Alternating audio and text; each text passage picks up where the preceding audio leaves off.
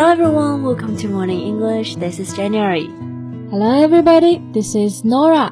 欢迎大家收听早安英文。哎，Nora，我最近怀疑是不是水逆期到了，感觉做什么都不顺。Me too. I've been down on my luck lately. What happened? Well, my door lock stopped working the other day, and I paid a lot of money to get it fixed. Uh, and I just realized. What? It seems like I've lost your USB flash. I've looked everywhere, but I just couldn't find it. I'm sorry, Jane. Ah, it's okay. I've got another copy. Don't sweat it.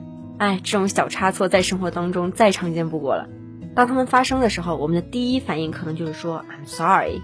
Right. Actually, there are other ways to apologize when you made a mistake in English, and you can do it gracefully. 那我们今天就一起来看看如何用英文来道歉吧。对了，在节目开始之前，我想问一下大家，是否都抢到了早安英文双十一的优惠名额了吗？那距离活动结束只有最后的四天了，这一次力度真的是史上最大。那这次活动呢，也是我们最后一次两折特惠。本次双十一活动之后，我们就会恢复到原价的一千三百八十元一年。那除了两折，还有买一年送一年，买两年送三年的超值特惠。是不是特别的超值？嗯，每天不到一块钱学两年，然后呢，这还不是全部。今年我们还送二零二一年全年中外教直播，三百六十五天天天直播。是的，那我 Jane 老师、Colin 老师还有 Sam 老师，天天都会给大家上直播课，还有学习群呀。过年也不会放假，只要你愿意学。如果你在活动期间加入了会员，还可以参与华为 P 四零手机、iPad。Kindle 等一千份礼物抽奖。嗯，那老板说好像还有很多大奖没有抽出去，所以这一次真的是早安英文史上最大的活动了。对，只有最后四天了。如果你想在二零二一年和我们一起给自己一个告别烂英文的机会，就赶紧微信搜索“早安英文”公众号，私信回复“双十一”，十一是数字十一，就可以了解我们的会员课，快去抢名额吧。对了。我们这期的节目内容呢，都整理成了文字版的笔记，欢迎大家到微信搜索“早安英文”，私信回复“笔记”两个字来领取我们的文字版笔记。So it surely feels uncomfortable when making a mistake, right? Mm-hmm. And that's why we need to remember that everyone makes a mistake. Exactly, it's so true. And that's why it's a very common saying in English. Everyone makes a mistake. 对，那我们在生活当中有一些小失误或者犯了错，we might start to feel worried or even panic. So what should we say to smooth things over and move forward? I think firstly we should admit mistake，就是首先要先认错嘛。yeah, it sounds easy, but I guess it's probably the hardest part. 对，毕竟没有人喜欢主动去承认自己做错了。However, if we don't deal with it now, but try to hide it or cover it up, it usually leads to much bigger problems. Exactly. So the good thing is that mistakes are so common that we have many words for them and will be useful in admitting it. So what's the most common one? Well, you can just say, I've made a mistake. Mistake 就是错误的意思，犯错误呢用的就是动词 make。Right. 不过我们要注意，因为犯错的动作是发生在过去。但是它带来的影响仍在持续当中，所以啊，我们在这里要用过去完成时。So we can say I've made a mistake. Yeah, Jane. So what would you say when you have to admit a mistake? 我记得我之前就有把日期弄错的情况。When things like this happen, I usually say I've messed up. Mess 这个单词代表的是混乱、乱七八糟，so mess up 也就是说把某件事情弄砸了。对，比如说把日期给弄混了，我们就可以说 I've messed up the date。那我们除了用 mess up 这个词组，口语当中还有一个非常地道的表达，叫做 screw up。Yeah, I still remember I screwed up a presentation when I was in college. My PowerPoint didn't work. Sounds terrible. Exactly. Everyone looked at me like I was an idiot. Ah, I know how you feel. 那我们刚刚呢，就是把 screw up 做一个动词词组来用。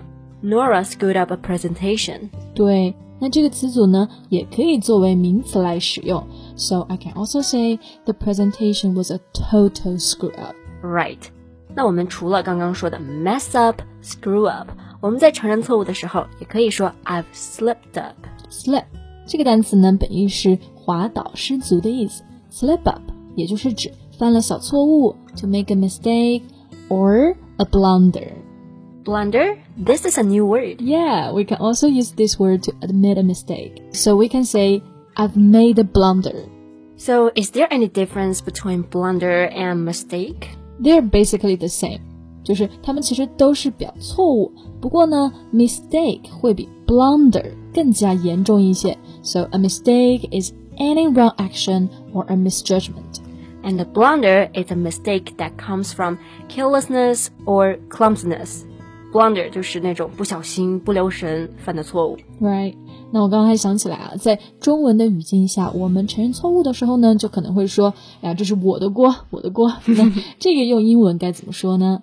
哎，千万不要说成了 my pot or my pan，说是自己的锅最简单，可以说成 my bad，或者也可以说 That was totally on me。on me 就是哎，我的锅算在我头上的意思，相当于 that was my fault。嗯，那如果正式一点啊，比如说在工作的场合呢，你还可以说 that was an oversight on my behalf。Yeah, that's a really good one for work. Oversight 意思就是疏忽、疏漏的意思。So now you've recognized you've made a mistake and you've admitted it. And the mature thing to do next is to apologize. 是的，不过在生活当中啊，我们一犯错，当然第一句话、第一反应肯定还是用的最多的 "I'm sorry." Yes, and of course you could say I'm sorry, but we have many more options to apologize in English. 比如说，你可以去加入一些语气词，去表示你这个道歉的程度。For example, I'm truly sorry. I'm really sorry about that. Yeah, or you can say I'm genuinely sorry. I'm terribly sorry. Or I'm awfully sorry. 对，像我们刚刚加的这一些副词，truly、really、genuinely、awfully，这些都是口语当中非常好的加重语气的词。对，当然在说的时候呢，要注意一点，就是把这些词拖长来加重强调，这样的话呢，听起来就会显得非常的真诚。Yeah, we could stress these words by saying them louder, clearer, and really stretch and lengthen the vowel sound to show some additional emotion. 嗯，那这有没有不包括 sorry 的其他的道歉的方式呢？Of course, we can say, I hope that you can accept my apology, or please accept my sincerest apologies. Apology 就是道歉的名词形式啊，那 accept 就是接受，所以在这里呢是希望对方接受自己的道歉。对。那有的时候道歉也会表达自己，哎，非常后悔这样的意思。So if you want to express some regret, you can use I shouldn't have. I shouldn't have，就是我不应该这样子做。For example, I'm so sorry. I shouldn't have touched your things without your permission. 那这句话的意思就是说，我感到非常抱歉，我不应该没有你的允许就动你的东西的。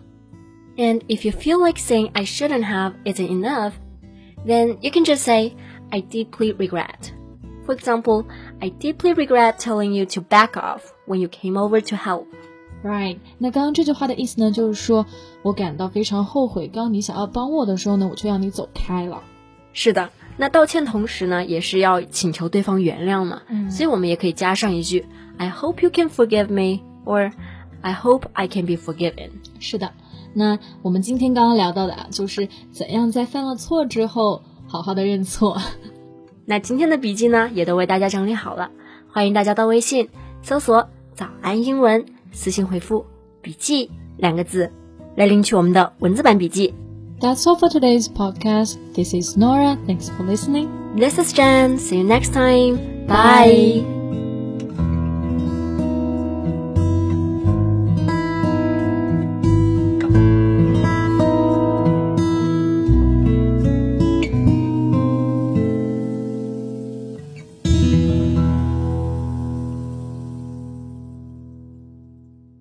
This podcast is from Morning English. 学口语 就来早安英文。